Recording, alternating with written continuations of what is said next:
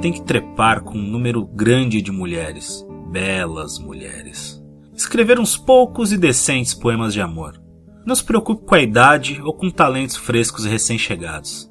Apenas beba mais cerveja. Mais e mais cerveja. Vá às corridas de cavalo pelo menos uma vez por semana e vença se possível. Aprender a vencer é difícil. Qualquer idiota pode ser um bom perdedor. Não se esqueça do Brans, de bar e também da sua cerveja.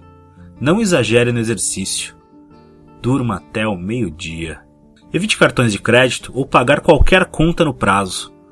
Lembre-se que nenhum rabo no mundo vale mais que 50 pratas. Em 1977. Se você tem a capacidade de amar, ame primeiro a si mesmo. Mas esteja sempre alerta para a possibilidade de uma derrota fatal, mesmo que essa razão lhe pareça certa ou errada. Um gosto precoce de morte não é necessariamente uma coisa ruim. Fique longe de igrejas, bares e museus.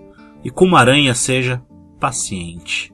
O tempo é a cruz de todos. Mas o exílio, a derrota, a traição, todo esse esgoto, fique com a cerveja.